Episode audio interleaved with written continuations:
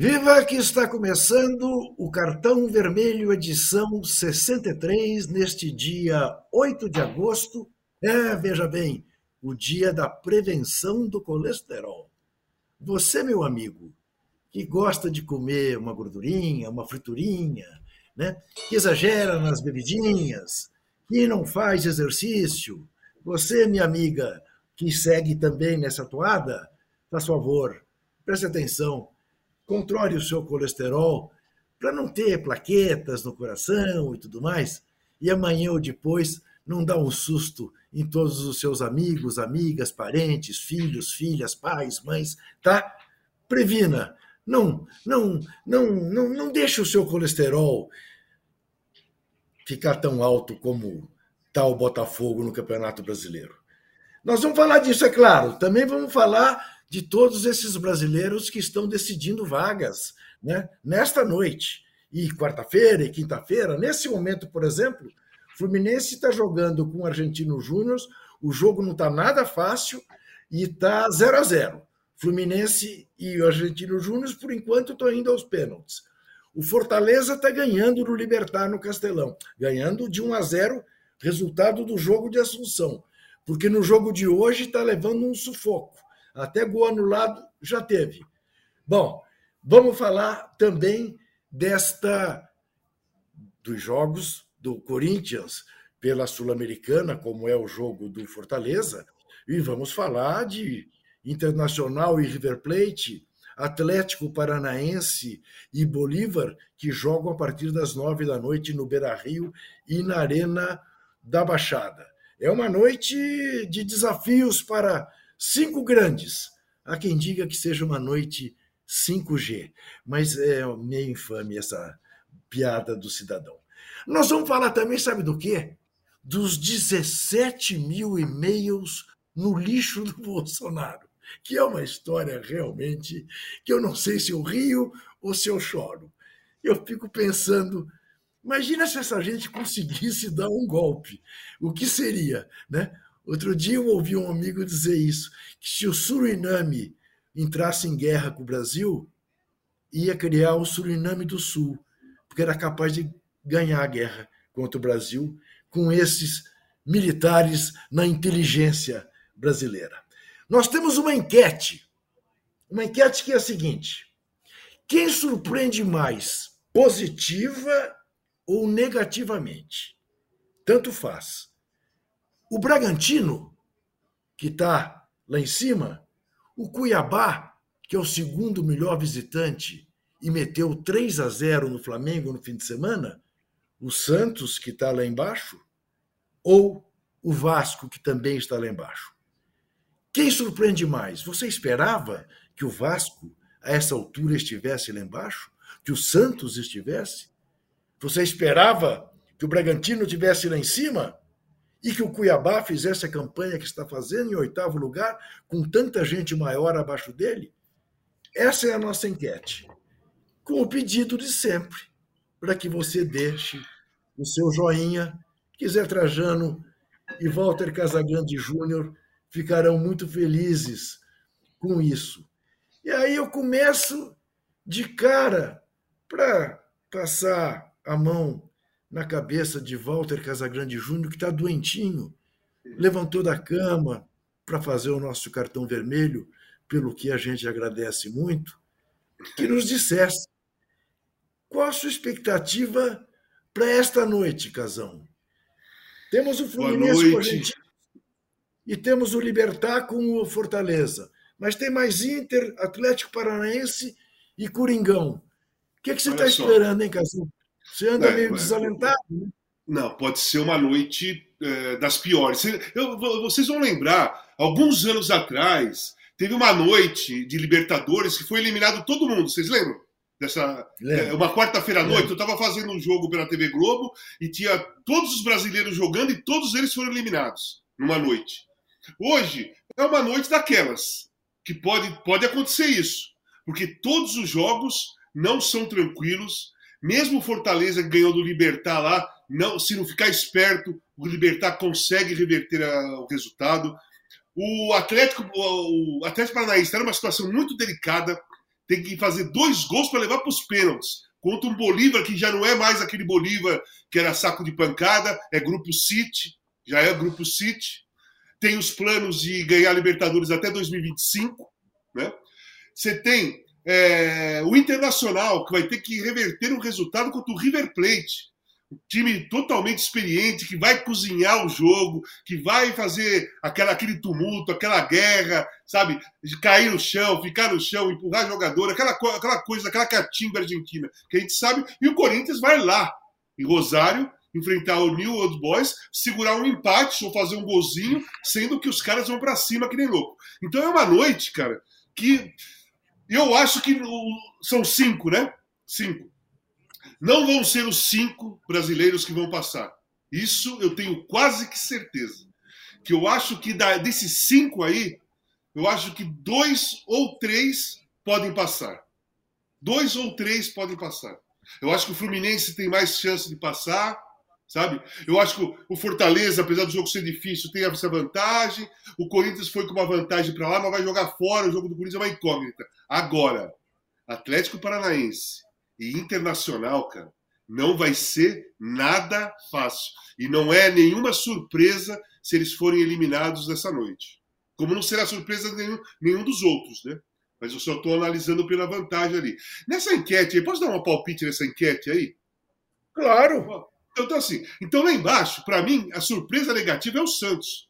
Porque o Vasco já caiu várias vezes. O Vasco já teve ali por baixo. O Santos nunca caiu. É a primeira vez que o Santos se coloca ali numa situação realmente de risco. Então, para mim, é negativo. Lá em cima, o Bragantino está onde deveria estar mesmo.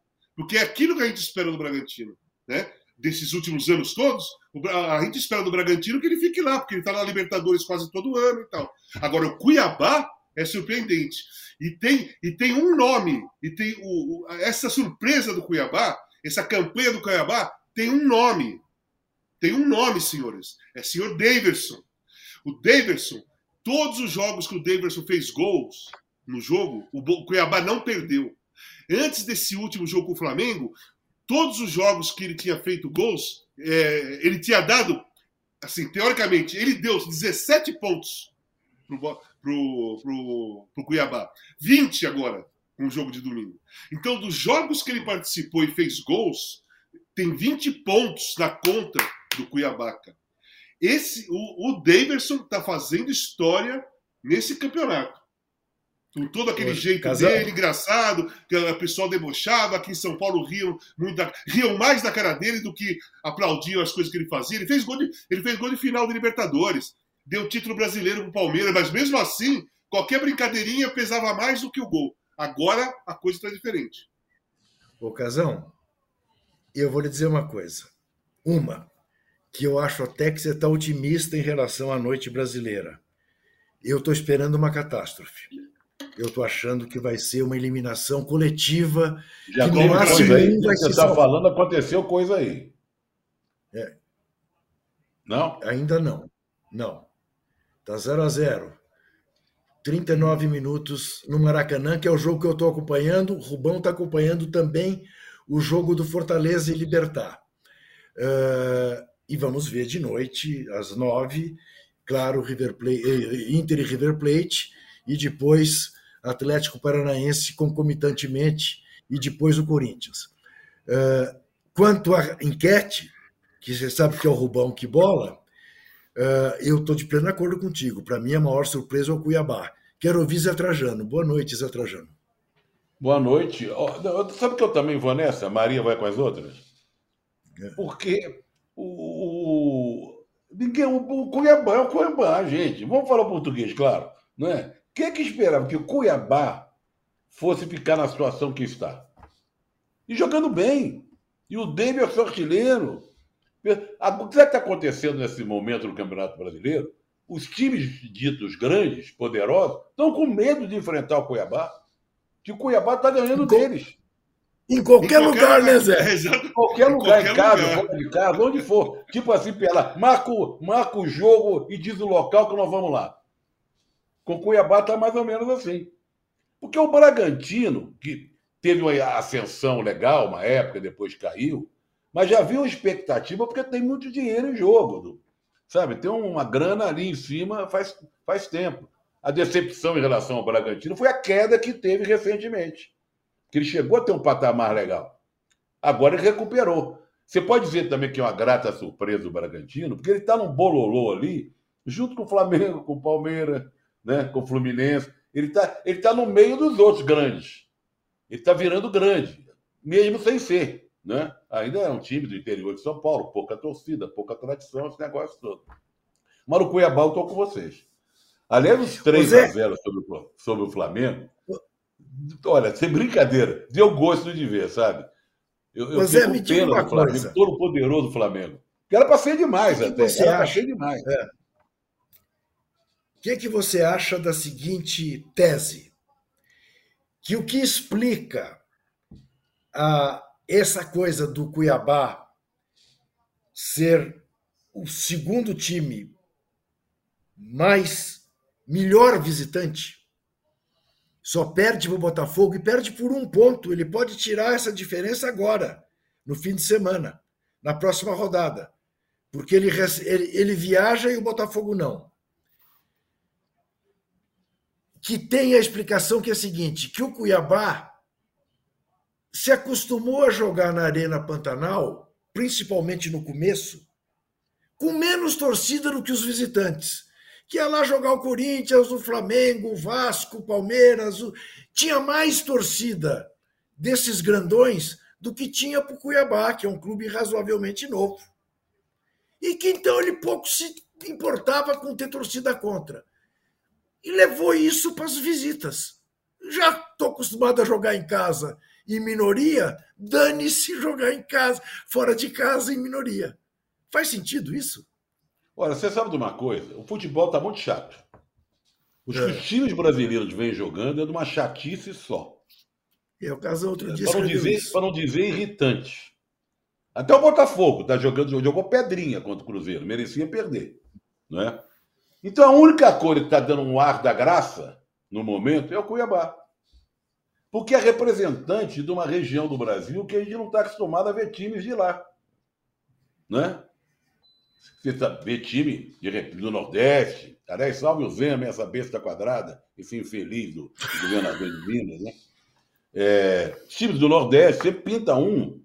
Aliás, é uma briga legal na Série B, porque os dois que estão liderando ali, agora o Vitória perdeu ontem, mas é esporte e vitória.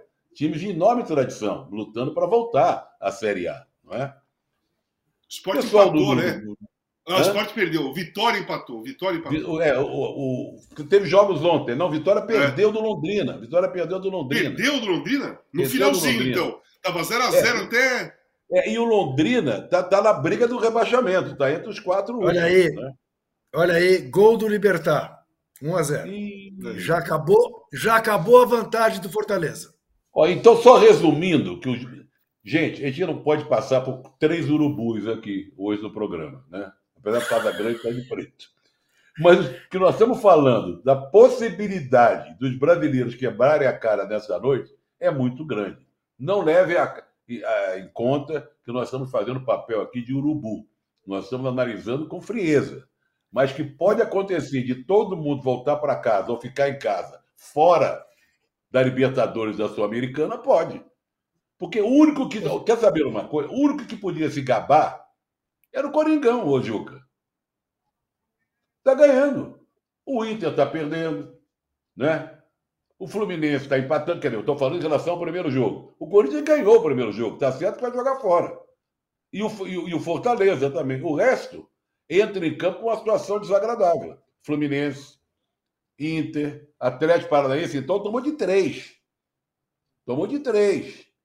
O único que está entrando em campo daqui a pouco, mais tarde, com a vitória no bolso, é o Corinthians. Agora, só para terminar esse raciocínio primeiro. Quando a gente vê jogo na Argentina e aquelas torcidas empurrando o time, dá uma vontade de estar lá no meio da massa. Eu vi o São Lourenço em São Paulo, eu fiquei emocionado, arrepiado com a torcida. E são todas as torcidas. E o Não é River? do Boca, E- do e- River. e o River? E o River contra o Inter? Tem até vídeo Incrível, rolando na, incrível, na internet incrível. da torcida do River. que inclusive agora tem mais espaço para a torcida no estádio novo lá do, do River. É, olha, eles são sensacionais. Pena que eu vi a imagem que houve uma pancadaria, torcedores do Fluminense agrediram torcedores do Argentino Júnior lá em Copacabana hoje de manhã. É uma lástima isso. É aquela coisa não pode vir feito de fora, é argentino. É, bom, mas vamos em frente. Bom, lembrando que não se trata de urubuzar nada mesmo. Temos absoluta certeza que um brasileiro se classificará para as quartas da Libertadores. Ou Palmeiras, que é o favorito, ou o Atlético. Aí é o choque brasileiro. Flamengo corre riscos contra o Olímpia no Defensores del Chaco, nesse momento ruim do Flamengo. A menos que o Flamengo ligue o modo Libertadores, não jogue no modo Brasileirão. O Goiás está praticamente fora da Sul-Americana, embora vá jogar em casa contra os Estudiantes, tomou de 3 a 0 dos Estudiantes. E o Botafogo vai jogar contra o Guarani no Paraguai. É, claro, não se compara o Botafogo e o Guarani. É, só que o Guarani tem como tradição eliminar brasileiros, o Corinthians que o diga. Não é?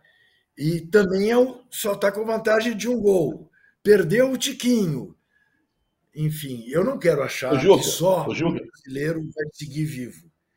E sabe Mas que é pior? O existe, como o Casão falou, existe. Mas existe. o que é pior é que a final é no Maracanã dessa vez. Olha só que desagradável. Olha só que desagradável se não tiver brasileiro. É. É. Bem é? lembrado. Há esse risco. Há esse risco. Muito bem. Ô, Casão, hum. me diga uma coisa. O é, que, que eu ia te perguntar mesmo? Ah, sim. Você acha que o episódio do preparador físico com o Pedro teve influência no baile que o Flamengo levou lá em Cuiabá? Ah, é, Juca, eu acho o seguinte: é, a coisa não acabou bem, obviamente, não tá. acabou bem. Por que, que não acabou bem? Porque o São Paulo não acolheu o, o Pedro.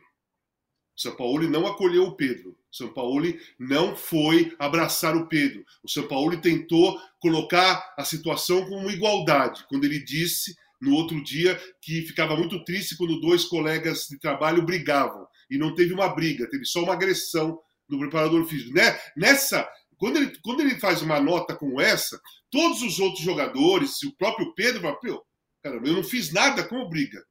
Eu fui agredido. Passou, ok, a nota foi péssima. Não, depois não chamou o Pedro para conversar, não abraçou, não foi perguntar como ele estava, sabe? E, coloca o cara como titular no domingo. No domingo, contra o Cuiabá, entra o Pedro lá como titular. Mas sentou com o Pedro para perguntar como ele estava emocionalmente, como, o que ele estava pensando, é, é, explicar para ele que ele foi multado porque ele, ele não cumpriu uma, uma ordem de aquecimento, mas o cara estava errado, que agrediu, foi mandado embora. O treinador, ontem eu fiz o fim de papo e eu contei isso. Treinador de futebol, gente, não é só para dividir colete no campo para treinar o time, escalar e ficar gritando ali na, na, na linha de. Na, na, parte ali do, do treinador. Isso aí, isso aí é o mínimo. O treinador é aquele que tem que perceber os jogadores como eles estão, tem que conversar com os jogadores. É o treinador, cara. Não é o preparador físico, não é o auxiliar técnico. O treinador tem que ter presença dentro de um grupo. E o Sampaoli, na minha opinião, está errando nesse sentido. Eu estou falando por informações que eu leio, hein?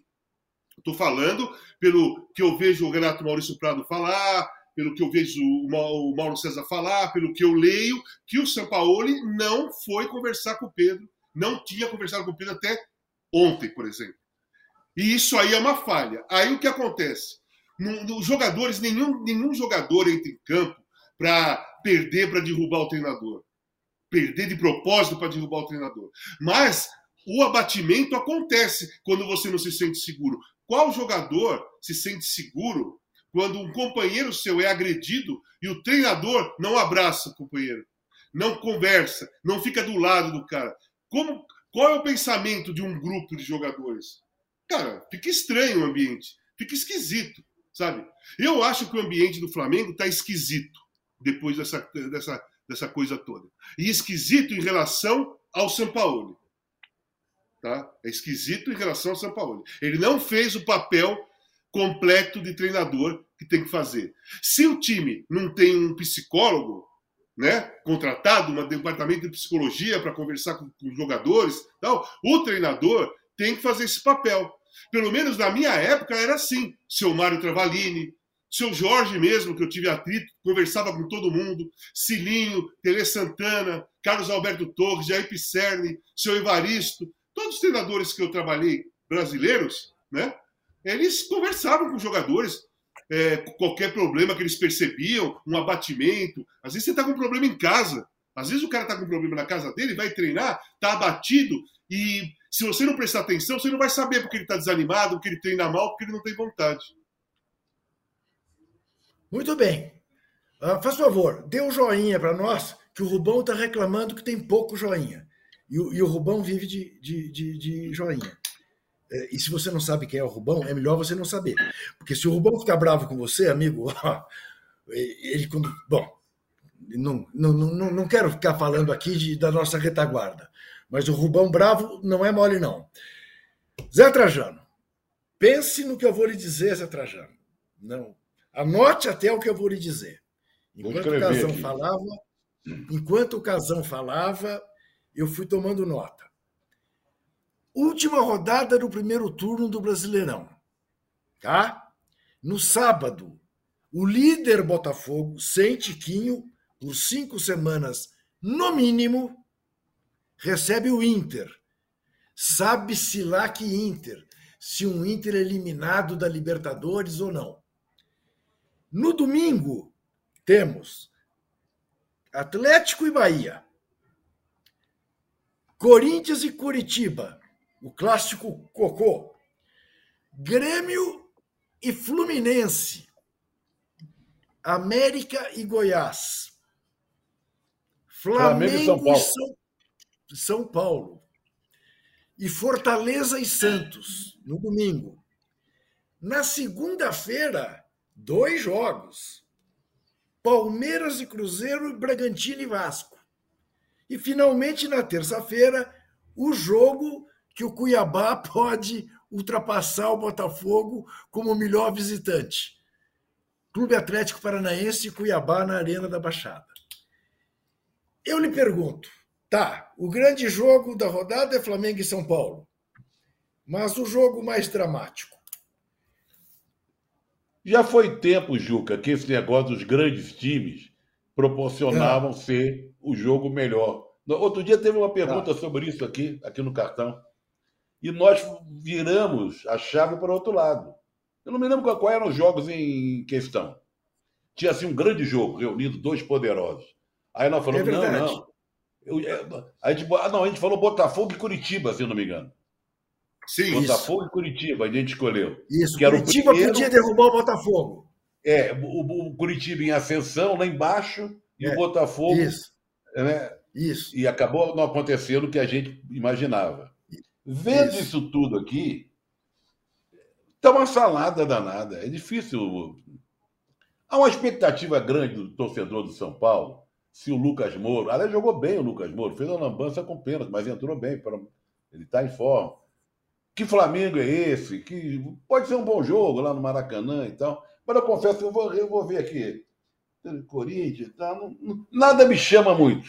Eu confesso a você vai dizer que eu estou todo prosa. Estou prosa com razão, você sabe. Que eu estou mais de olho na volta, no início da Premier League, nesse fim de semana, e eu todo pimpão, com taça na mão, aquela coisa toda, do que esses jogos do brasileiro aqui. Aliás, ser na sexta-feira, hein? O Casal, ele está desde segunda-feira, desde domingo, me enchendo com essa história da Supercopa ah, da Inglaterra. Garoto. O time dele, o time dele perdia de 1 a 0. O Eu vi o jogo tomou... inteiro. O, o, goleiro ia tomando um segundo gol pelo entre as pernas, a bola bateu no calcanhar dele e saiu. Aí o juiz deu oito minutos de acréscimo, aí teve um choque de cabeça, deu mais quatro. O cara chutou a bolinha para fora, bateu no nosso zagueiro, entrou um a um. Aí ganharam dos pênaltis com o De Bruyne chutando um pênalti no travessão. E ele tá todo pimpão. Não, sabe por quê? Mas Isso dá um ânimo. Mas, pra mas eu tô, perdeu mas o eu tô, campeonato mas eu tô nesse City, pique entendeu? dele também. Eu tô na expectativa de É. sexta-feira. Eu tô na É, expectativa de o começar a Premier City. O City Sim. abre o campeonato da feira. Sábado, 8 e meia da manhã, o Arsenal pega o Nottingham Forest. Olha aí, olha só a alegria em casa. João teve aqui no Brasil de férias, me deu essa camisa do Saca. E nós ficamos, evidentemente, felizes da vida, né? Agora, é, o o Arsenal contratou um goleiro espanhol hoje, né? Um reforço pro, vai disputar. Cada posição tem dois agora, não tinha ninguém. Mas eu olhando aqui, Juca, olha, curioso é ter jogo na segunda, tantos jogos, e na terça. Tem uma característica Isso. diferente dessa rodada aí. Não acaba é? nunca a rodada, Zé. Não acaba- Olha, a rodada é bem chifrinho. E vai ter jogo até terça-feira. E outra coisa que me chama muito a atenção nesse fim de semana, eu estou desviando a atenção no brasileiro, você está vendo, né? É o Mundial Feminino. Então, Também estou muito ia- curioso acompanhar os jogos do Mundial Feminino. eu também, e essa era a minha próxima pergunta, mas para o Casão. Ô, Casão, danado esse time da, da Jamaica, né? A Colômbia, ó, para ganhar de 1 a 0, né? Até minimizou um pouco as nossas dificuldades das brasileiras. Né? Não, mas a, Mas- a Jamaica, a Jamaica não tomou nenhum gol na primeira fase, não tomou Pois gol é. no Brasil e foi tomar gol contra a Colômbia. E foi eliminado. Isso no, no segundo tempo. Então, No no primeiro, tempo. jogo que ela tomou, no primeiro jogo que ela tomou gol, ela foi eliminada. Não é uma Foi. equipe fácil de fazer gols. Agora, Foi. é, entre, entre tudo aí, agora eu estou torcendo para a Colômbia, porque eu torço sempre para as seleções da América do Sul. Já falei isso claro. Eu também. Isso E é claro. o único também- representante da América do Sul que ficou, Então, Colômbia. É o único. né? Como o tem Japão uma representa a Ásia, É, mas Nós o Japão já foi campeão do mundo. Os outros todos não Isso. foram. Então, nós temos, nós temos um representante da Ásia, o Japão, um da Oceania, a Austrália, um da América, a Colômbia, e cinco europeus. Né? Cinco europeus. Eu estou achando que o Japão vai ser campeão. De todos os jogos que eu vejo, o que mais me impressiona é a velocidade das japonesas, a maneira como elas estão jogando. Mas o meu coração está com a Colômbia também, sem dúvida nenhuma. O meu também. E Agora tem essa uma coisa menina que eu- linda Caicedo é uma graça. que eu queria colocar para vocês. É um sentimento meu, depois que passaram alguns dias depois do debate, depois da derrota, a eliminação do Brasil. Na hora que perde, que é aquela coisa, havia uma euforia anterior, depois do Brasil eliminado.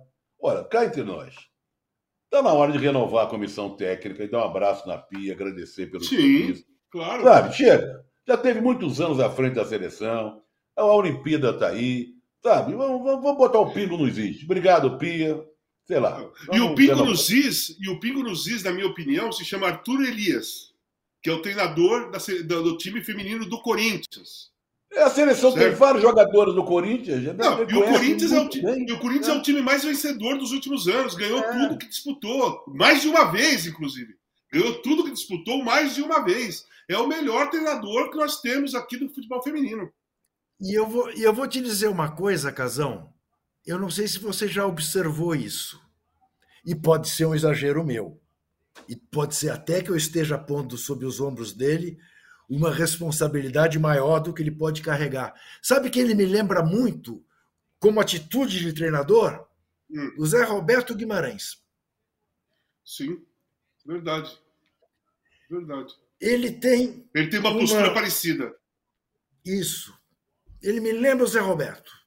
Eu acho também que era, era hora de escolher. Agora, eu não sei também como é que as mulheres reagirão a ter mais um treinador homem.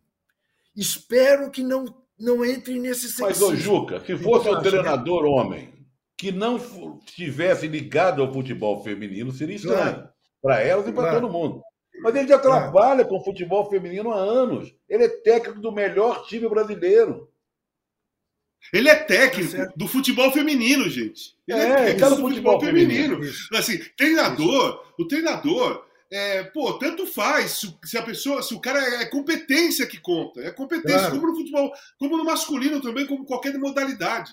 Ele é o melhor treinador de futebol feminino que existe no Brasil. E eu acho que a mudança tem que começar exatamente por ele. a entrada do Arthur Elias da, como treinador da seleção feminina. Eu acho que aí já começa a mudar a, a cara. Ele, o, a, ele consegue, talvez, porque o time dele joga assim, trazer a escola do futebol brasileiro de novo para o futebol feminino, que ficou meio Para mim, esse é o ponto.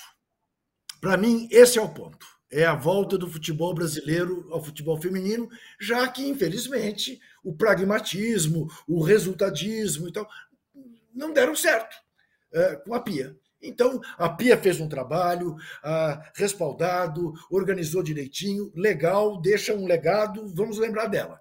Mas eu também acho que já foi. Já, já, já é isso. Muito obrigado, dona Pia.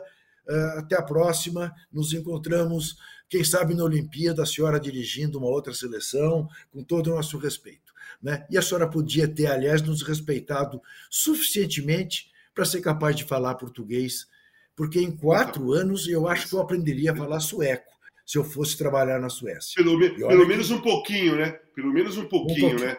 É. Isso. Olha aqui, não deixe de responder a nossa enquete qual é a maior surpresa, positiva ou negativamente. Cuiabá, Bragantino, Santos ou Vasco. Não deixe de dar o nosso joinha e nos aguarde que a gente já volta.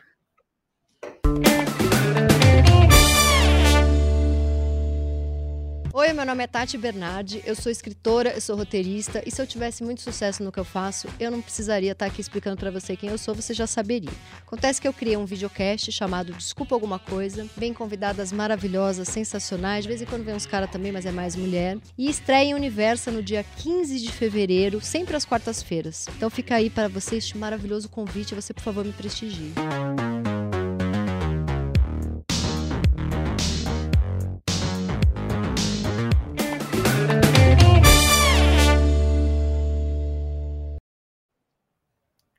Ô, dona Tati Bernardes, eu não vou desculpar alguma coisa, não, tá? A senhora já estreou seu programa no dia 15 de fevereiro. Como toda semana, a senhora lembra aqui no Cartão Vermelho. Está na hora da senhora fazer uma outra chamada e dizer que o programa é um sucesso, que tem tido revelações fantásticas uh, no seu programa, mas está na hora, né? Não tá. Desculpa alguma coisa. Uh, vamos falar de cultura.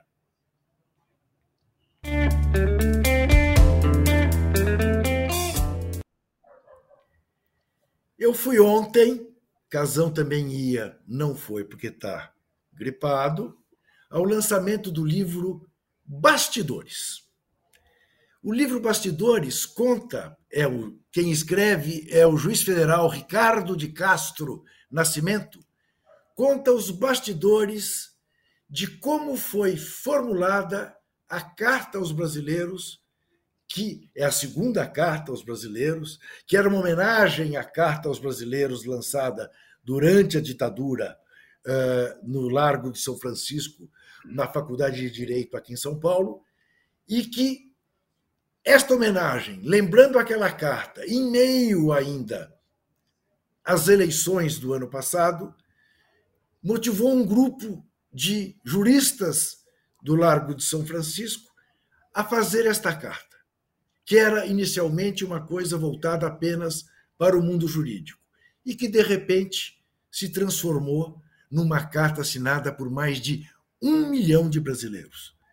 Um sucesso estrondoso, um lançamento no qual estávamos, Casão, Zé Trajano, eu, eh, o Lago de São Francisco lotado, tomado por todos os lados, e a gente acabou, de alguma maneira, participando desse movimento que virou esta coisa de mais de um milhão de pessoas. Vale a pena, o livro é saboroso, o, o, o, o juiz Ricardo eh, de Castro Nascimento conta tudo com muita graça e vale a pena ver esse livro Bastidores, lançado ontem aqui em São Paulo, da Ucitec Editora. Juca, e nós fomos os primeiros a assinar a carta sem que fosse juristas. Fora eu, você. Jurídico. Fora e o Raí.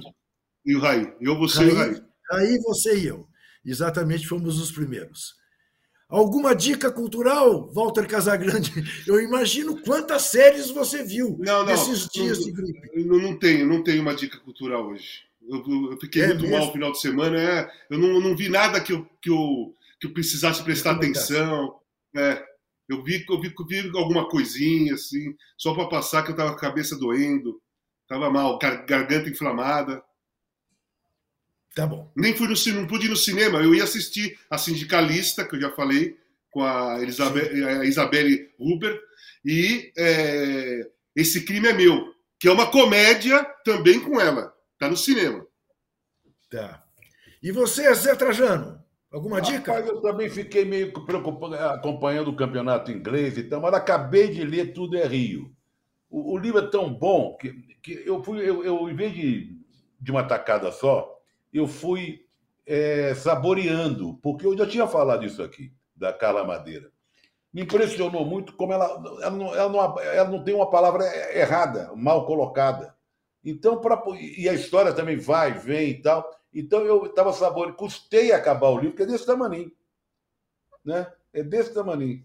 Mas eu achei tão. E o final é surpreendente. Então, e depois eu me surpreendi também, que não é um livro novo, já tem alguns anos, ela já lançou o livro depois, está entre os mais vendidos.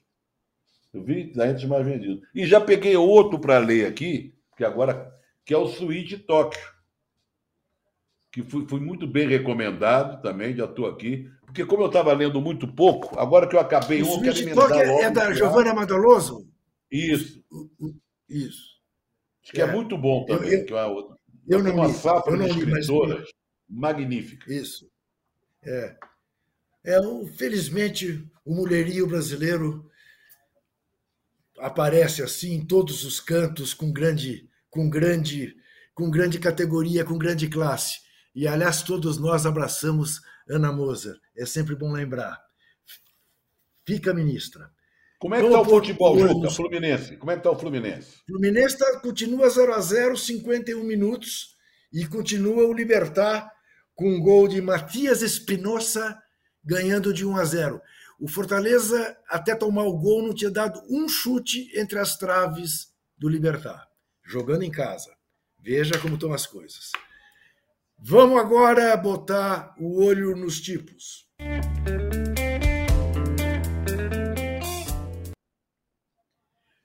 Antes, uma prévia, prévia não, uma parcial da nossa enquete. É, parece que todos que nos veem estão de acordo conosco. Cuiabá, 52% é a maior surpresa. Bragantino, 19%. Santos e Vasco empatam na miséria. 14% cada um. 52, Cuiabá. Nossa Senhora, quase gol. Quase gol do Flu. É. São os quatro times aí na enquete? Bragantino. Cuiabá, Bragantino, Santos e Vasco. Todos com técnicos estrangeiros. É verdade. O Diego Aguirre acabou de chegar, já está lá o Ramon é Dias. Né? É verdade. Técnico estrangeiro. Uma curiosidade, mas não tem nada a ver, mas só um comentário. É, mas, uh, mas vou, não, não vou defender, não estou defendendo os treinadores estrangeiros, mas vou colocar uma. Tanto o Aguirre nem treinou o Santos ainda, né? Só é o não, é, e outra coisa. estrangeiro. É, e o Ramon não, Dias chegou faz menos de um claro, mês. Não, é. Foi apenas uma ocasião. Inclusive porque fez uma maldade e nem estou exaltando, porque tem gente lá em cima e tem gente lá embaixo. Né? Não, e, e, e, há uma observação a ser feita aí, né? O Aguirre entrou na dança das cadeiras dos técnicos brasileiros, né? Sim. Que o Aguirre já andou por time brasileiro aí, uma grandeza. Não, o, o Cudê é, também está um nessa agora, né? O Cudê, o Cudê também, tá também. Isso, isso, isso, é. isso. Bom, mas é, um Aliás, um comentário, de... aquele comentário do auxiliar técnico do, do Abel Ferreira, é um absurdo aquele comentário. Que ele fala assim, eu sei que país, não lembro bem a Foi o Abel que falou. Foi o, o Abel, Abel que falou, falou, né? né? Para defender o auxiliar dele, ele falou isso. O, o, América, o América anunciou Fabian Bustos Sim. como novo treinador. Então, hoje nós temos no Brasileirão sete técnicos portugueses, cinco técnicos argentinos, um técnico uruguaio e sete técnicos brasileiros. 13 a 7 para os gringos. Olha só, é o futebol globalizado no Brasil. Mas o Brasil é um país mesmo surpreendente. Um trabalho muito bem feito pela imprensa brasileira revelou o que parece mentira. Parece mentira. Assessores de Bolsonaro deixaram 17 mil e-mails na lixeira. E a CPI. Inacreditável, inacreditável. No resgate desses e-mails, temos o senhor Cid vendendo Rolex, fazendo uma consulta de preços. Quanto a senhora está disposta a pagar por um Rolex? Pedindo 60 mil reais para o Rolex, dizendo que é um, é um presente dado ao presidente Bolsonaro, não pode dar baixa. Não pode pôr esse Rolex como se fosse um presente ao Estado brasileiro, uma coisa do presidente, deixa isso aí separadinho. E assim outros e outros e-mails comprometedores. Quer dizer, o assessor lia, via aquilo ali e isso aqui é comprometedor, é melhor deletar, porque se alguém lê isso aqui vai dar confusão. Só que tão genial que esquecia que botando na lixeira, fica na lixeira. Tem que deletar também a lixeira. E aí é que a gente, ocorre a gente o seguinte: essa gente queria dar um golpe. Você já imaginou o general Pazuello, que não sabia bem nem onde Manaus ficava e não conseguiu fazer chegar vacinas a Manaus? É, o general Pazuello liderando uma tropa. O Cid, o Cid, o Cid que agora é condecorado não com medalhas, mas com Rolex no peito, na farda. Né? Essa gente, o, o, o, o próprio ex-capitão, você já imaginou essa gente? Essa gente, uma guerra declarada? Suriname declara guerra para o Brasil, o Suriname ganha a guerra. O Brasil vira o Suriname do Sul. Que coisa maluca essa gente. Quer dizer, além do mais, de uma incompetência. Ô, ô, uma coisa que. É. Eu, a, a, o meu cartão do. Não é hora ainda, mas o meu cartão dourado vai ser para o cara que apagou os e-mails mas deixou na lixeira. Esse cara merece o cartão dourado. Para nós, para nós, ele merece o cartão dourado. Que se ele tivesse feito a coisa certa, a gente não ia saber de nada. Iam vender o Rolex que o Bolsonaro ganhou, iam fazer ali um rachuncho, ou talvez não, desse tudo para ele, que afinal está desempregado, né? mas com desempregado com grandes aposentadorias, como deputado, como uh, oficial reformado e tudo mais. Pix, né? Pix. E mais 17 milhões de piques. Né? Não precisava vender o Rolex. Né? Mas talvez funde uma igreja. Chama Messias, não chama? Talvez funde uma igreja. Agora, essa história realmente é aquilo. Se contam como se fosse de português, todo mundo ia dar muita risada né, é uma desmoralização completa aos serviços de inteligência do Exército Brasileiro. Aí, olha lá, a condecoração. Olha, olha lá, essa charge do Thiago. Né? Olha lá, oh, que beleza, Tenente Coronel Cid. Né? Que maravilha, que maravilha. Vale uma a vergonha, pena de né? novo. Uma vergonha. É uma né? vergonha. É. A gente ri porque se não ri, a gente chora. Né? E não está é melhor não chorar. A gente vai fazer mais um rápido. Não deixe de dar o seu joinha, faz favor, para o Zé Trajano e para o Walter Casagrande Júnior. Ó, o Rubão, está ouvindo? Ó. Ó. É o Rubão. Ó. Eu estou avisando. Quem avisa, amigo é. A gente já volta.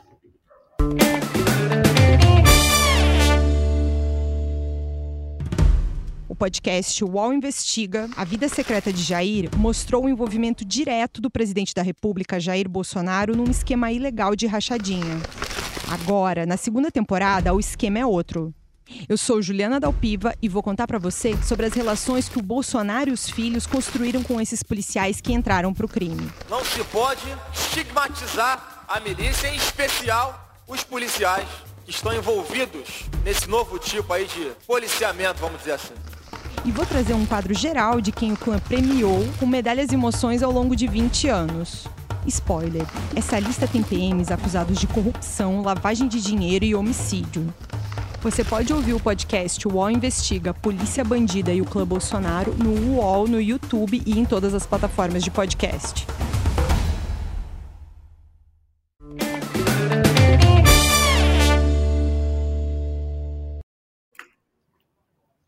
De volta com o nosso cartão vermelho para falar agora das efemérides antes do cartão dourado e do próprio cartão vermelho. E as nossas efemérides começam com a celebração do que seria o aniversário do grande revolucionário mexicano, que faria hoje 144 anos, que morreu em 1919, apenas aos 39 anos, Emiliano Zapata. Emiliano Zapata, se você não sabe, é um dos homenageados no, na Copa Libertadores da América. Ele é um dos libertadores da América. Ele é um dos que lutaram né, contra as oligarquias no seu país. Ele foi morto sob traição de um general que o chamou para uma conversa como se fosse é, apoiá-lo e o matou. E aí então Emiliano Zapata virou ainda uma, algo maior do que já era no México. Então fica aqui. O, Juca, ah, teve um filme, Oi. Viva Zapata, que o Zapata Sim, era o Marlon, Brando. Ele não tinha nada a ver, né? Mas Isso. maquiaram ele, era um baita de um ator, mas não tinha nada com ser mexicano, né? Com bigode. Exatamente isso. Eu ia, eu, ia, eu ia falar disso com o Casão, porque o Casão certamente viu o Marlon Brando de Emiliano Zapata, cinéfilo que ele é. Zé, 95 anos faria hoje Evaldo Gouveia. Morreu aos 91 em 2020. Grande compositor. Fez dupla com Jair Amorim. Jair Amorim era um homem de rádio, uma voz muito bonita, locutor. O, o, o Evaldo Gouveia, ele é autor de grandes sucessos, interpretados por ele, mas principalmente pelo grande Altemar Dutra. Eu era fã do Altemar Dutra. Tinha um vozeirão é, sentimental eu sou, trovador. Sonhei que um dia era um trovador. Todo mundo conhece as músicas do Evaldo Gouveia. Sentimental demais. E ele começou no trio Nagô, que naquela época dos trios, né? Tinha muito trio, trio Iraquitã, trio Nagô, sei trios vocais. E com Jair Amorim fez uma dupla que fez um enorme sucesso durante muitos anos. E o Altemar gravou todas essas músicas da dupla, Evaldo é, governo cearense, né? Que morreu, morreu com mais de 90 anos e tal. Grande 91. Posso falar uma coisa sobre o, sobre o Evaldo Gouveia? É. Claro! Então vou falar. Claro. Eu estava num barzinho nos anos 80, de madrugada, aqui no centro da cidade. Santa Cecília, ali, ali Santa, Santa Cecília. Cecília. exatamente, na Santa é. Cecília. Eu estava na Santa Cecília, num barzinho, de quarta-noite, depois de um jogo do Corinthians, e eu fui para esse barzinho e estava tava cantando o senhor Evaldo Gouveia. Ele estava cantando lá no, no, no, no, palco e tal. Aí ele desceu, foi ali na mesa, é, se apresentou. Eu já conhecia, porque o meu pai já tinha falado, eu já tinha visto a imagem de Evaldo Gouveia. É, cara, foi uma coisa assim tão impressionante, porque eu, conheci, ele, eu conhecia muito mais dele do que ele imaginava. Ele veio se apresentar como se eu, como, como era um garoto, né? Não, não, não, nem, nem, imaginaria quem fosse ele. Mas na realidade, ele veio, eu sabia tudo sobre ele, porque meu pai já tinha contado, eu já tinha visto, gostava do, do, do, do das músicas dele. Não é meu estilo, mas gostava. E no barzinho de madrugada, sentado ali com, com os amigos, ouvindo o senhor, o senhor Evaldo Gouveia cantando, é um luxo, né? Não é um luxo? Um luxo. Então, Alguém é um... me disse que tu amas loucamente. é, muito bom. Então, então é, tem um disco, Zé Trajano fez referência é, ao Altemar Dutra, que gravou praticamente toda a obra do Evaldo Gouveia. Tem um disco do Altemar Dutra chamado Duetos, em que ele canta com Calbi Peixoto, com Nelson Gonçalves. Ele, que é rigorosamente uma preciosidade. É uma coisa assim magnífica, eu recomendo. Você que é jovem, não ria da gente. Tente ouvir esse disco, Duetos, do, do Altemar Dutra. E duvido que você não goste. Porque é uma coisa assim, dor de cotovelo, boleirões, mas é uma maravilha de disco. Quem faria hoje 91 anos de idade, morreu em 2015, uh, aos 82, e faz muita falta, é este José Eli de Miranda, o Zito. Opa! O capitão dos Santos, dos grandes Santos do Rei Pelé. Bicampeão mundial, começou a Copa do Mundo de 58 na reserva de Dino Sani, que não humilha ninguém, mas terminou titular e depois foi titular durante toda a Copa de 62. Fez o segundo gol do Brasil contra a Tchecoslováquia na final, uma bola cruzada pelo Amarildo que ele que ele pega de cabeça, quase passando da bola, não era a função dele, era volante. Dava bronca no Rei Pelé. Perguntava para o Rei Pelé: quem é que você pensa que é? Quem que você pensa que era? Que joga sério. Entendeu? Falava assim com o Rei Pelé. Grande figura do futebol brasileiro, oh. do futebol mundial, o Zito. Tem uma, eu tenho uma historinha legal com ele também. Continua, depois eu falo. Você já conta. Mas tão grande, mas tão grande que ele virou faixa de capitão no Santos. A faixa de capitão no Santos tem o Z, não é do Zorro, é do Zito. Fala, Casão. Então, uh, eu fui assistir, eu fui no Teatro Bandeirantes assistir o Fantasma da Ópera. Na, quando eu cheguei, estava tendo a outra sessão, estava lotado, né? Tudo lotado. E eu fui para uma lanchonete do lado para esperar sair a turma anterior para entrar a turma que ia depois. Eu estou lá sentado na lanchonete tomando um café e tem um senhor me olhando e eu olhando e eu conhecia, mas eu não estava sacando de quem era, de onde era. Ele veio e falou assim: Ô Casão, aqui eu sou o Zito. Pô, eu falei: Porra, seu Zito, pelo amor de Deus. Eu que Pô, eu tava olhando, olhando, olhando, mas não tava lembrando, me desculpe e tal. Ele, ele veio se apresentar como. Beleza. Porque ele me viu sentado ali, e ele me olhando, né? E eu olhando. Cara, faltava, faltou alguma coisa da imagem dele na minha cabeça para eu sacar que era, o, que era o senhorzito, né? Aí ele foi falar comigo lá, se apresentou. Foi, pô, foi um. Foi super legal, super bacana, um cara super humilde, um cara legal, um cara que, sabe, é, apesar do tamanho dele na história do futebol, apesar do tamanho dele, que é muito grande, que é bem grande, ele era uma pessoa, um senhor bem humilde, bem tranquilo, bem normal, sabe? Não se colocava como o bicampeão do mundo, né? Tanto é que eu não consegui perceber que era o seu Zito que estava ali. Grande figura. Zito e Mengal. Zito e Didi, parcerias que ele teve, né? Zito e Mengal no Santos, Zito e Didi na seleção. E, mesmo com o Jair da Rosa Pinto, né, eh, eh, Zé? É, ele é. fez uma, um período Zito e Jair, né?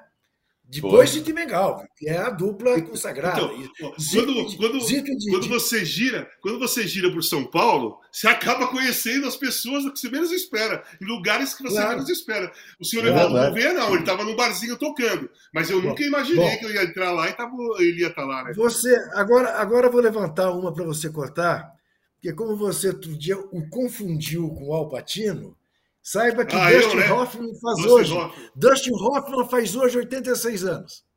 Cara, é um dos maiores atores do cinema de todos os tempos, na minha opinião. Tem, mas ele tem diversos filmes de, de primeira linha, de primeira linha, diversos filmes, desde Papillon, é, Todos os Homens do Presidente, é, Driver da Taxi Driver, Kramer versus Kramer. E também fez, fez sucesso, porque ele é muito bom, Tutsi. Tutsi é um filme fantástico. E quando surgiu, deu uma polêmica do caramba. Ele fez comédia junto com o Robert De Niro. Isso. Ele é de uma família, ele, ele tem uma família, de, o filho dele namora com a filha do Robert De Niro, que é, que é militar, ex-militar, todo rígido, e ele é casado com a Barbara Streisand no filme, e eles são hippies.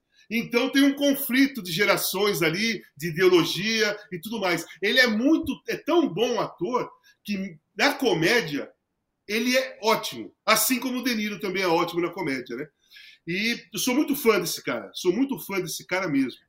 Muito, adoro. Todos os Homens do Presidente é um, dos filmes, é um dos meus filmes preferidos. De vez em quando eu assisto. Já vi mais de. Nem sei quanto, quantas vezes eu vi. E de vez em quando eu não tenho nada para assistir, eu vou lá e assisto esse filme.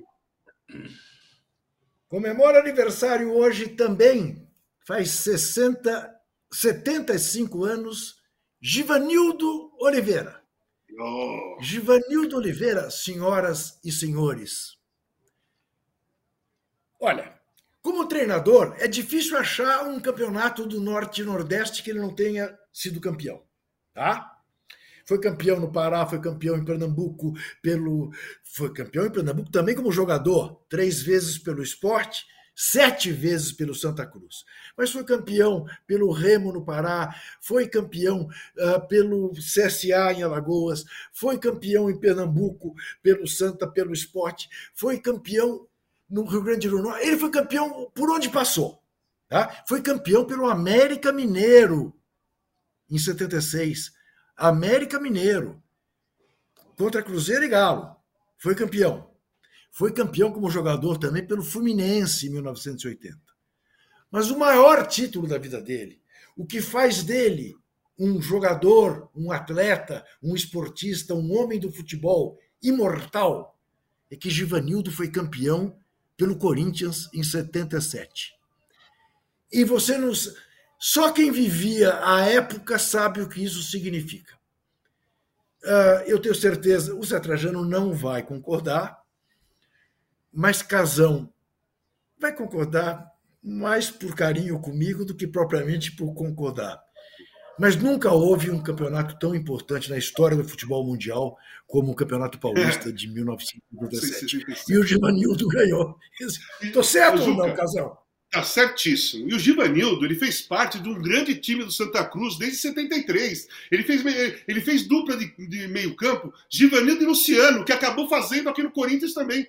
Primeiro veio o Givanildo em 76, ele estava naquela invasão no Maracanã. Ele não só foi Sim. campeão em 77, como ele estava na invasão do Maracanã e na final com o Internacional.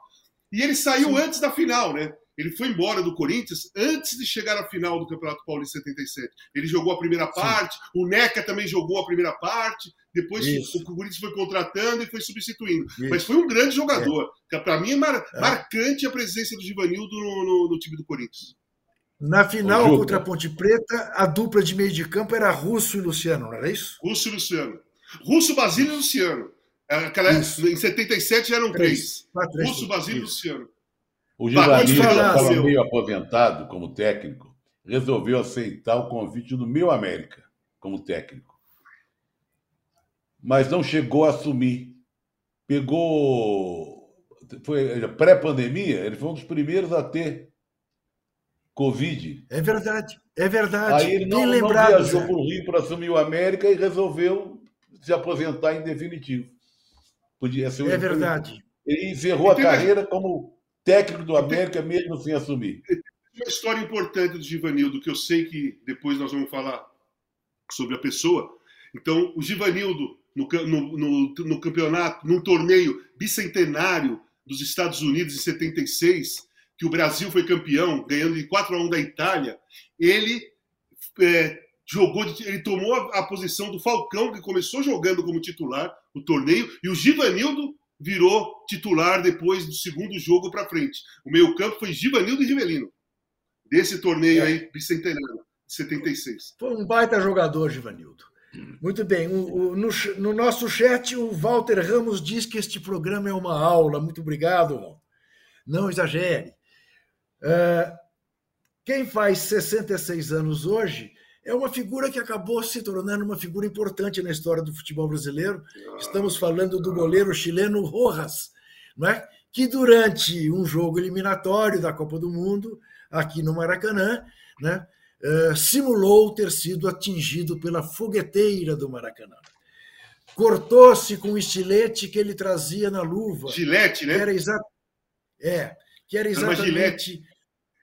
Era, era uma maneira que eles já tinham, os chilenos já tinham bolado para que, se não conseguissem ganhar do Brasil, fazer, simular uma situação que fizesse com que o Brasil perdesse os pontos e o Chile fosse para o Mundial e o Brasil não. Não deu certo, ele acabou punido, foi suspenso pela FIFA, ficou um tempão sem jogar futebol, e o São Paulo depois teve o generoso gesto de recebê-lo para ser treinador de goleiros.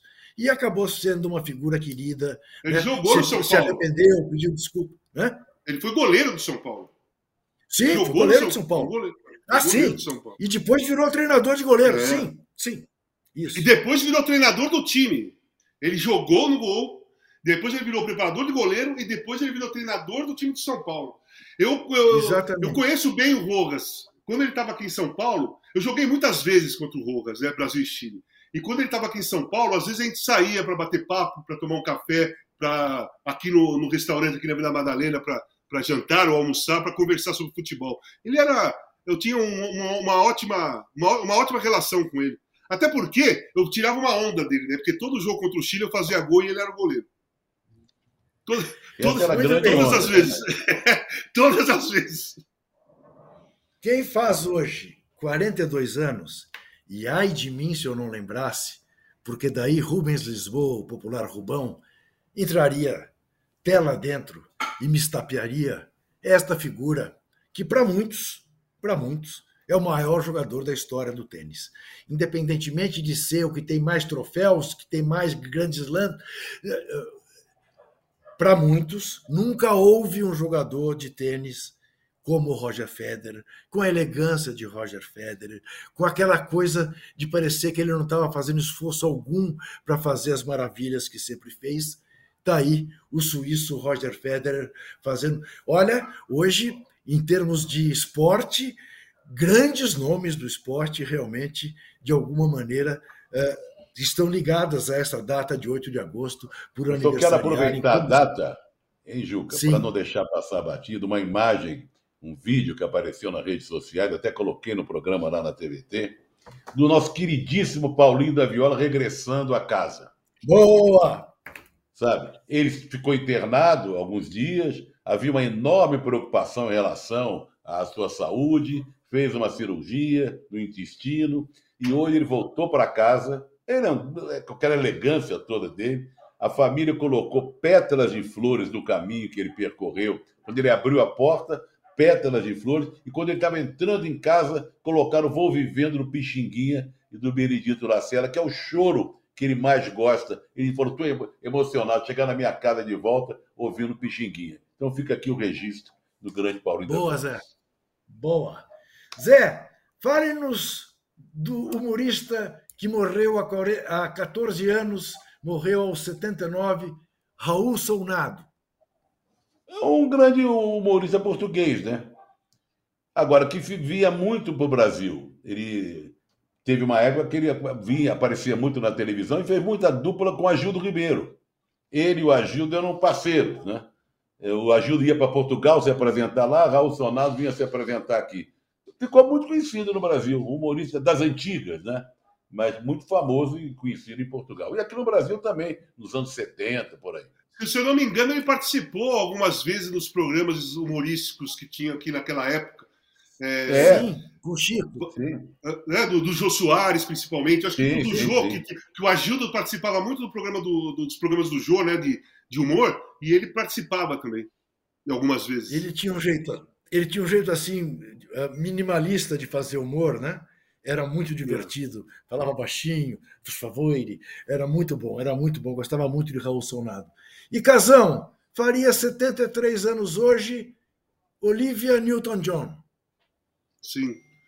Bom, Olivia Newton-John foi um, foi um marco né, na, na, música mundial, principalmente na época da discoteca, quando ela fez o filme Grease, junto com o John Travolta, virou um marco. O John Travolta já vinha do, dos embalos do sábado à noite, que era a onda da discoteca, né? 77, 78. E aí fez o filme Grease, que foi talvez o grande filme da, da vida dela. Porque ela fez Xanadu também, ela fez outros filmes, mas o grande filme da vida dela foi é, Grease, junto com John Travolta. E virou uma cantora pop de discoteca romântica. Ela, ela começou a girar em vários tipos, vários estilos, até country. Ela foi cantora de country. Até de country, ela fez, até com música country ela fez sucesso. É, ela faleceu há pouco tempo, né? Ela faleceu de foi. câncer, se não me engano. Há um ano. Há um, um ano. ano. Exatamente. E, e, e um pouco tempo antes, teve o reencontro dos atores de Grease e ela cantou a música junto com o John Travolta, que é a música que termina o filme, cantaram juntos novamente. Então, quem o, os atores que foram para essa festa participaram e ela e o John Travolta cantaram juntos a música que é a música final do filme Grease.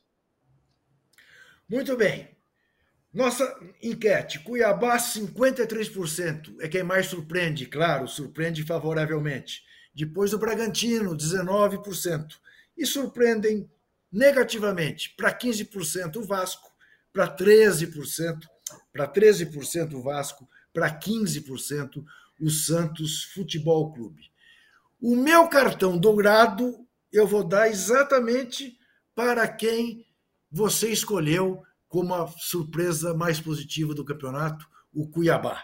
Eu dou o meu cartão dourado a este time dourado, aliás, não é? que é chamado assim, o Cuiabá do Daverson, de tanta gente, pelo trabalho feito lá, e que, entre outras qualidades, está permitindo que a Arena Pantanal não entre para o rol não é, dos elefantes brancos, como, por exemplo, a, a Arena lá no Maranhão, a Arena em Manaus, né? a Arena Pantanal é pelo menos a cada duas semanas bem ocupada né? por um time que está com todo jeito, com toda a cara que veio para ficar.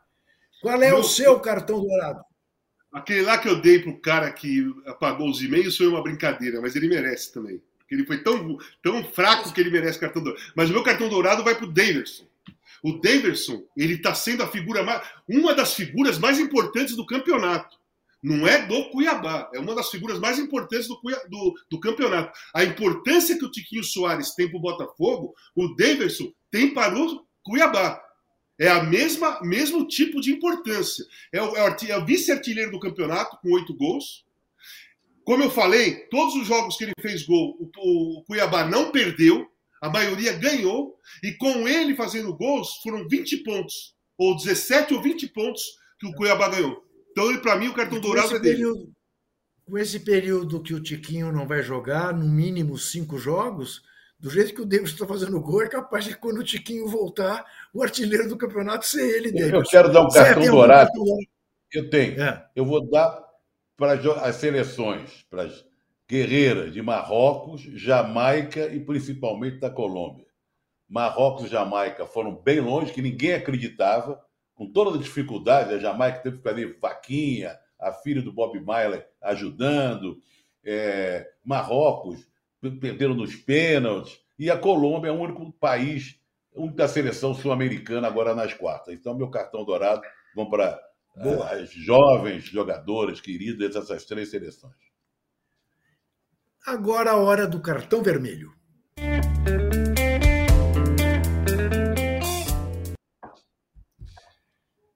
Preste atenção no cartão vermelho que eu vou dar. Preste atenção. O meu cartão vermelho é para Paulo Roberto Falcão, que é uma figura por quem eu tenho grande carinho de quem eu gosto muito, que considero o melhor número 5 que eu vi jogar em toda a minha vida, minha seleção de todos os tempos, entre brasileiros e estrangeiros, tem um lugar para ele. E eu não vou entrar no mérito de se ele fez o que ele é acusado de ter feito, importunação sexual a uma humilde funcionária do aparte hotel em que ele vivia no, em Santos, porque isso está sob investigação. Eu ressalvo que, em regra, mulheres que fazem este tipo de denúncia fazem porque aconteceu de fato o que ela denunciou. Mulher nenhuma gosta de se expor a este ponto. Mas eu não vou fazer nenhum julgamento por tudo que sempre soube e vi de Paulo Roberto Falcão, embora ele já tivesse uma denúncia no começo do século de uma funcionária da Rádio Gaúcha, onde ele trabalhava, mas que desapareceu na poeira. RBS. Na RBS. Isso. O meu cartão vermelho para ele vai pela renúncia dele do cargo que ele tinha no Santos. No dia em que foi denunciado, Falcão não podia renunciar. No dia em que foi denunciado, ele tinha que ficar e responder. Ele ter renunciado e zarpado de volta a Porto Alegre não foi uma atitude que se espera de Paulo Roberto Falcão por tudo que fez na vida. Ele tinha que matar no peito e ficar lá. Ou, ou não parecer que ele está fugindo de uma responsabilidade. Então, porque é aquela velha coisa, a mulher de César não basta ser honesta, tem que parecer honesta. O que o Falcão fez não faz parecer que ele tenha razão nesse episódio. Então, o meu cartão. Mas com dor no coração, eu volto a dizer, eu não apenas sou admirador, sempre fui do futebol dele, como sou, gosto dele pessoalmente, já tive com ele um milhão de vezes, já jantei com ele em Roma, já vi o quanto ele foi idolatrado em Roma. É difícil você sair com o Falcão em Roma e pagar qualquer coisa, porque os donos de restaurante não permitem e tal, papá. Mas eu estou decepcionado, por enquanto, pela renúncia dele. Espero que fique por aí. Espero que fique por aí. É isso. Alguma coisa, senhores, a acrescentar? Não, eu, é, eu escrevi um texto sobre o Falcão. Pô, conheço o joguei com Falcão, joguei contra o Falcão. É, trabalhei com o Falcão por muitos anos na TV Globo. Como eu falei, eu penso da mesma forma que você, Juca. Eu penso da mesma forma que você. Eu sempre acho Gol que quando a, mulher faz, quando a mulher faz uma denúncia, tem que se levar em consideração, tem que, tem que levar tem que dar, tem que ter seriedade e prestar atenção mesmo. E no caso da, da renúncia, eu penso igualzinho a você. Era o momento dele, mesmo que ele fosse mandado embora do Santos, que ele poderia ser mandado embora, né? A, a diretoria poderia ser mandada embora. Ele tinha que ficar em Santos e se, se apresentar e conversar e tentar resolver essa situação aqui, na, na, aqui na, na, lá na cidade de Santos. Ele não poderia ter ido embora. Isso deixa uma mancha, independentemente do que vai acontecer ou não, porque está tudo sendo investigado, mas essa, esse abandono da cidade, assim, rapidamente, não pegou legal para ele. Zé Trajano. Não, é um assunto tão delicado, tão sério, e vocês já, já entraram tão bem no assunto que eu também assino embaixo. Eu, eu, eu acho que foi, foi muito bem colocado, do jeito que foi colocado o cartão, com todos os cuidados, tá? Eu acho que é por aí mesmo. Mas vem cá, só um minutinho. Tem um tem cartão vermelho direto mesmo. Zema merece o cartão vermelho, Romeu Zema merece o cartão vermelho. Ah, sim, Eduardo, sim, Eduardo sim. Leite, que apoiou a, a, história do Zema, também merece cartão vermelho. Não, isso a gente isso abrir não mais. Existe. Então, isso aí não existe, gente. Claro, nós temos uma é, colocar uma disputa de ódio em regiões, é, já colocaram em religião, já colocaram em gênero, já colocaram em cor de pele. Esses caras querem colocar guerra em tudo que existe de diferente nas pessoas. Ao invés de pensar na inclusão, eles querem soltar uma bomba atômica no meio do Brasil. Que aí separa tudo para cada um para um lado e cada um olha para o seu umbigo. Cada um quer. Eles estão defendendo olhar cada um para o seu umbigo. Eles não estão defendendo uma união do Estado. Eles estão, de, eles estão defendendo uma desunião do Estado. Isso é, uma, isso é uma sacanagem com o povo brasileiro, cara. Isso é uma sacanagem, não é só com o povo do Nordeste, não. É com todo o povo brasileiro, essa sacanagem desses caras. Tá, e para concluir, então, já que eu não dei nenhum cartão, só apoiei, eu dou cartão vermelho para aqueles deputados que ficam pressionando, ofendendo, ridicularizando, estão tomando a volta, e estão tomando a volta das corajosas Sâmia Bonfim, Fernanda Melchiona e Tarília Petroni. É um absurdo está acontecendo, que eles estão fazendo com as três deputadas lá no Congresso, nas CPIs. Muito bem. Gol do Fluminense aos 86 minutos. Faltam quatro, portanto, fora os acréscimos, e fechou o tempo, obviamente, que os argentinos não gostam de tomar gol, ainda mais no fim. Uh... Samuel Xavier fez o gol. 1 a 0 Fluminense. Fortaleza chegou a empatar, mas estava em impedimento, me avisa aqui o Rubão. Amanhã, 9 horas da manhã, tem o All News Esporte com Domitila Becker. 10 horas tem o Joga Junto com Luiz Oliveira. 11 horas tem o De Primeira com Marcelo Azan e PVC. Na sexta-feira tem o Posse de Bola, 9 horas da manhã, com Âncora Tirone, com Arnaldo, que está de volta, com Zé Trajano, com Mauro César e com esta besta que vos fala, que na terça-feira voltará com Casão e com Zé Trajano sete e meia da noite, com o cartão vermelho 64. Nenhuma homenagem a esta data tão triste na história do Brasil. 64. Vá de reto. Até lá. Valeu.